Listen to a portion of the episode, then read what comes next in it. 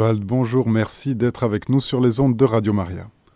Bonjour Radio Maria, merci de m'accueillir. À votre service et au service de l'Église qui souffre, à vos côtés, euh, aux côtés de l'aide à l'Église en détresse, sur plusieurs points que vous voulez aborder. Ce mois-ci, il y a eu un enlèvement dramatique au Nigeria. Vous vouliez commencer par là tout à fait, tout à fait.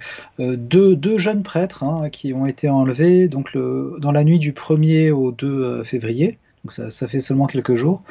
Euh, ils ont été enlevés dans l'état du plateau. Alors, euh, pour ceux qui suivent beaucoup euh, l'aide à l'Église en détresse, c'est un état dont on parle assez souvent. un état qui est au centre, plutôt légèrement au nord, nord-est du, Nigeria, donc vraiment dans la zone de, conflit célèbre entre les, éleveurs et les sédentaires. Et c'est une zone dans laquelle il y a de plus en plus d'attaques perpétrées par des terroristes d'origine Peul en général ou Fulani, hein, euh, peu les Fulani c'est la même chose. Euh, et on se souvient qu'à Noël 2023, euh, il y a eu une série d'attaques ciblées contre des villages chrétiens, contre des églises, et que le, bilan à présent se chiffre à 196 victimes, donc de personnes décédées. Hein, je compte même pas les blessés là-dedans, donc c'est absolument considérable.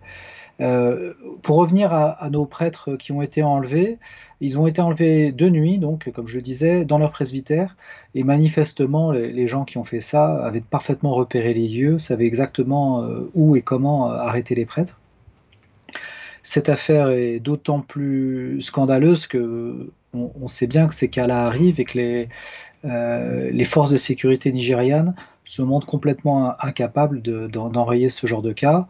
Euh, les victimes ont même le sentiment que quand un, présumé coupable ou une personne qui, qui finit par être arrêtée par les, autorités, bah, elle est malheureusement euh, souvent euh, vite relâchée et on, attend désespérément qu'il y ait une justice qui soit faite dans, ce pays.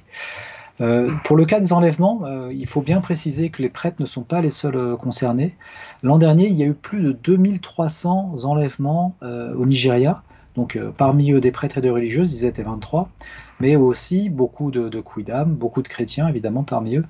Euh, et donc c'est une, activité qui atteint un niveau euh, quasiment industriel. C'est devenu une activité de revenu pour ces groupes terroristes, pour qui c'est facile d'aller s'en prendre à des gens sans défense, les, les, arrêter, et puis après rançonner leurs proches. Il faut peut-être rappeler, Thomas Oswald, pour nos auditeurs, vous nous le disiez, que c'est un des pays les plus chrétiens d'Afrique.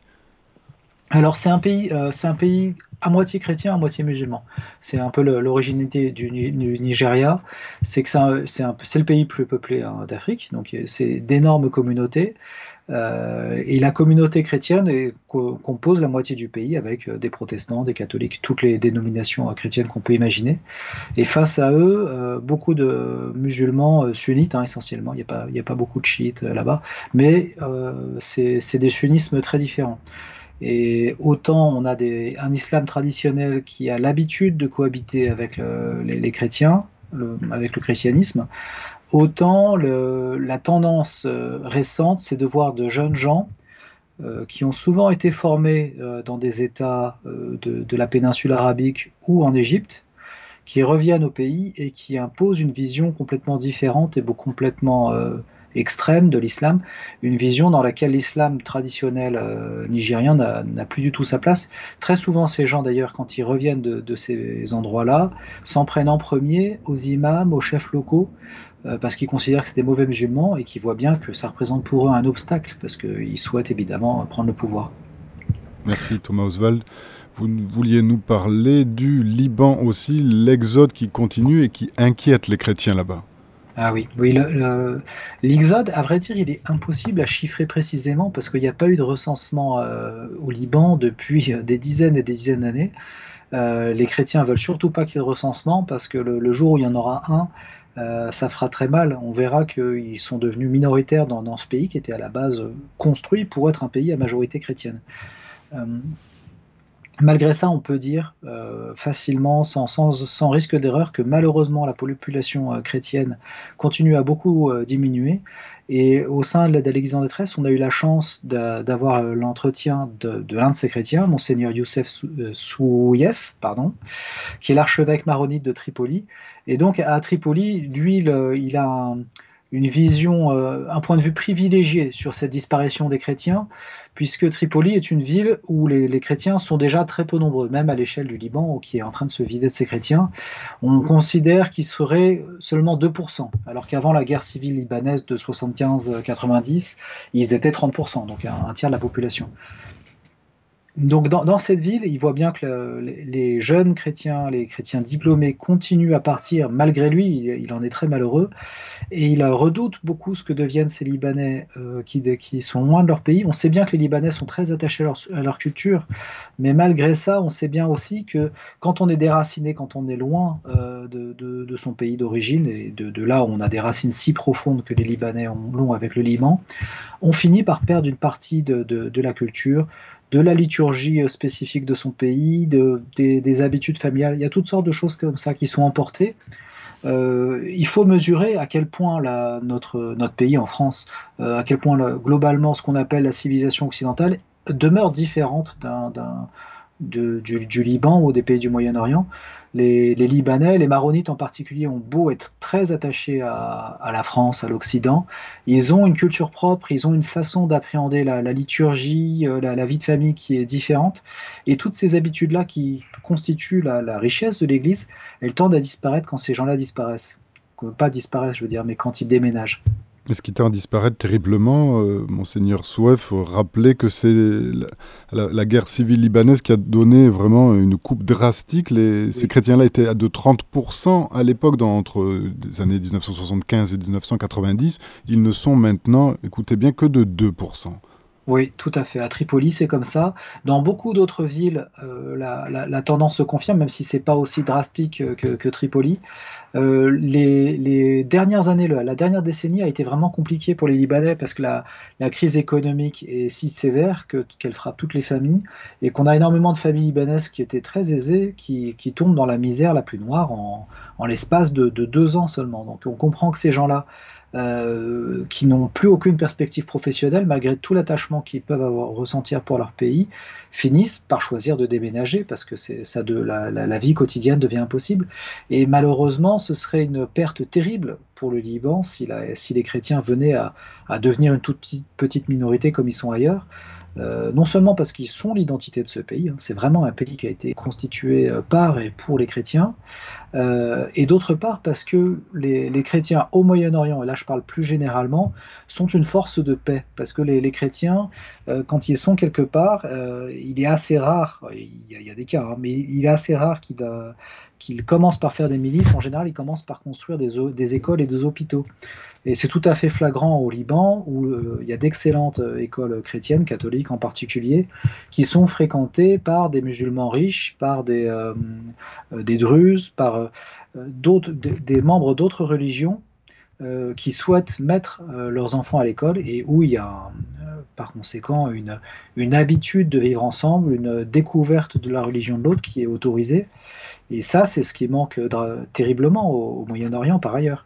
Euh, on, manque d'espace, de lieux où il y a une éducation qui soit bienveillante à l'égard de toutes les religions, qui soit promulguée. C'est ce qui est permis euh, dans, les écoles libanaises.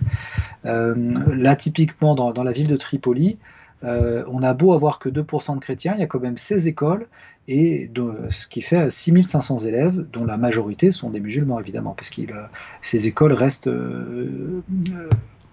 touchés, marqués par la démographie de, leur pays. Et ces écoles attirent les chrétiens et, attirent les musulmans, attirent les druzes, et, et, on a ces espaces de, paix, j'allais dire, de, oui, de, découverte des autres religions et de paix, et, on a absolument besoin de ça au, Moyen-Orient. Et que nous dit monseigneur Youssef, Youssef Souef, l'évêque donc hein, de Tripoli au Liban, pour euh, ben, limiter cet exode massif? Alors, il demande évidemment le, soutien d'associations comme la nôtre, parce que ça, c'est ce qu'on peut faire immédiatement hein, pour euh, aider les écoles à se maintenir, les hôpitaux à, se maintenir en place. Moi, j'avais eu la chance de me rendre au Liban euh, il y a quelques années, et c'est vrai que les, euh, typiquement les hôpitaux, ils sont au service de personnes que, rien d'autre ne peut venir aider dans ce pays-là. Hein. Il y avait un, hôpital en, particulier qui était tenu par les Sœurs de la Sainte-Croix sur les hauteurs de Beyrouth qui recevaient des handicapés mentaux, et les handicapés mentaux, en dehors de cet hôpital-là et de ce que peuvent faire ces religieuses, ils ont pratiquement rien pour eux dans, ce pays qui est dans un état économique dramatique. Donc on peut, voilà, il y, a cette, cette aide-là qui est possible. Après, malheureusement, le, le, sort du Liban repose surtout entre les mains d'une clique euh, politique euh, qui est drastiquement corrompue, qui ne lâche pas le pouvoir.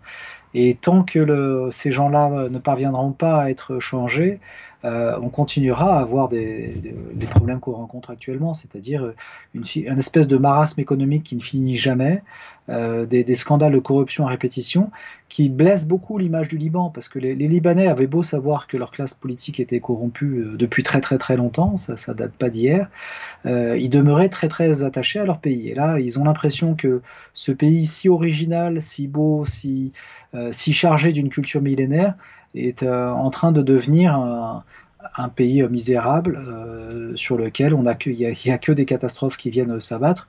L'explosion du port de Beyrouth a, vraiment été un signe euh, désolant, marquant de, l'incurie des, politiques libanais, de, de, cette caste politique qui tient le pays, qui ne veut pas le lâcher. Après, il y a, il y a aussi un problème spécifique, le problème du Hezbollah au Liban. Le Hezbollah est un État dans l'État et il a des, un agenda qui n'est pas celui du Liban. Les, intérêts du, Hezbollah ne sont pas ceux, du Liban.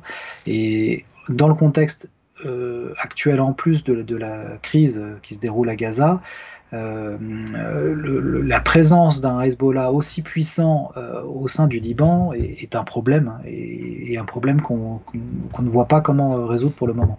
Et un autre pays aussi où les problèmes s'accumulent après le tremblement de terre, après les sanctions qui n'en finissent pas d'accabler les Syriens, les chrétiens qui vivent en Syrie.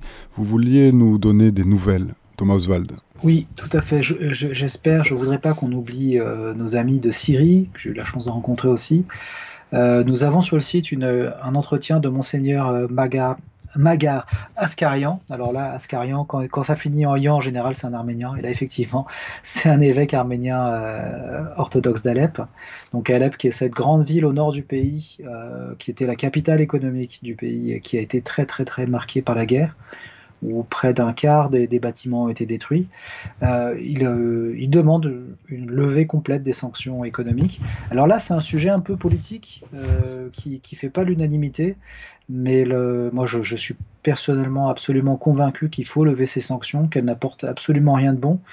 Euh, il faut arrêter de rêver. Le, régime de Bachar al-Assad va pas euh, tomber à cause des sanctions. Euh, d'ailleurs, il faudrait qu'on me donne des précédents historiques de sanctions économiques qui ont fonctionné. J'en connais pas. Peut-être que vous, pourriez me dire, mais j'en connais pas. Il y a eu énormément de pays comme ça qui ont été mis sous embargo économique, et pour autant, ça n'a pas donné de, bons résultats. le, pouvoir de Bachar al-Assad est plus solide que jamais, il est plus, plus solidement ancré sur le pays que jamais, et pour autant, le pays continue à, à souffrir de, sanctions économiques et puis d'une crise économique euh, terrible qui est la suite logique de la guerre. La guerre et puis de l'émigration des forces vives du pays qui, est vraiment euh, dramatique. la Syrie, si on compte tout cumulé, elle a perdu pratiquement la moitié de sa population. Hein. parce que là, il y a eu les morts, mais c'est essentiellement des gens qui sont sortis du pays et qui vont essayer de trouver du travail ailleurs. Il y en a énormément au Liban, ça, j'en ai pas parlé dans le sujet précédent, mais c'est un vrai sujet pour le Liban parce qu'ils se retrouvent à avoir un million, un million et demi de, réfugiés syriens chez eux, alors que c'est un pays qui fait 6 millions d'habitants. Enfin, je sais pas si vous mesurez proportionnellement ce que ça fait, mais c'est absolument colossal. Euh, et puis, ces, émigrants euh, syriens, bah, comme ça fait maintenant longtemps qu'ils sont installés dans de nouveaux pays, il y en a beaucoup qui n'ont plus tellement d'esprit de, retour. Et c'est autant de, forces vives qui manquent au pays, qui est, est toujours en ruine. Euh, moi, je vous disais encore il y a quelques années, euh, des villes comme Homs, où la guerre s'est arrêtée en 2015, sont encore en ruine à l'heure où je parle, parce que il euh, n'y a, pas les moyens économiques, il n'y a pas les bras pour, euh, pour remettre les choses en état, il n'y a, a, rien qui fonctionne correctement. La raison principale, euh, bon, bah, il y, a effectivement la guerre, mais il y a aussi ces sanctions économiques. Le fait que le pétrole en particulier soit autant taxé, fait que c'est impossible pour des Syriens qui gagnent déjà des clopinettes de, de, se payer un plein d'essence. Et quand, on a, quand, quand, le pétrole est cher, tout devient cher, si vous voulez. Le, matériel médical devient compliqué à acheminer. L'électricité est un vrai sujet. C'est très compliqué d'avoir du courant en Syrie. Euh, l'eau potable, on a des cas de choléra, des, maladies comme ça qu'on pensait oublier qui, reviennent euh, dans, la banlieue d'Alep en particulier. Euh, et là-dessus, donc il y a eu le séisme du, 6 février 2023 au, nord du pays, qui a, frappé surtout la Turquie, mais qui a frappé aussi le, nord du pays. Et, là aussi, le séisme a eu lieu il y a un an, et pourtant on n'est pas du tout au niveau en termes de, reconstruction.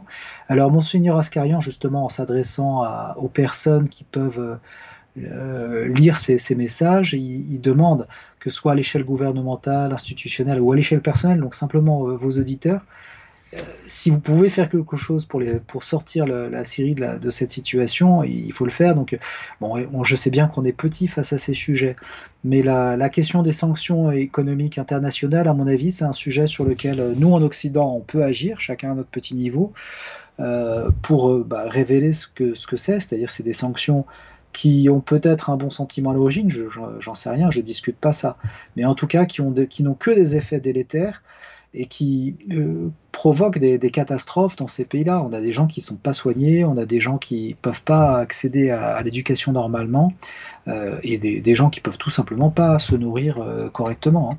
Donc euh, le sujet des sanctions économiques, il ne faut pas s'imaginer que c'est quelque chose qui frappe que les armes et que c'est, euh, ça, va juste gêner l'appareil d'État euh, syrien.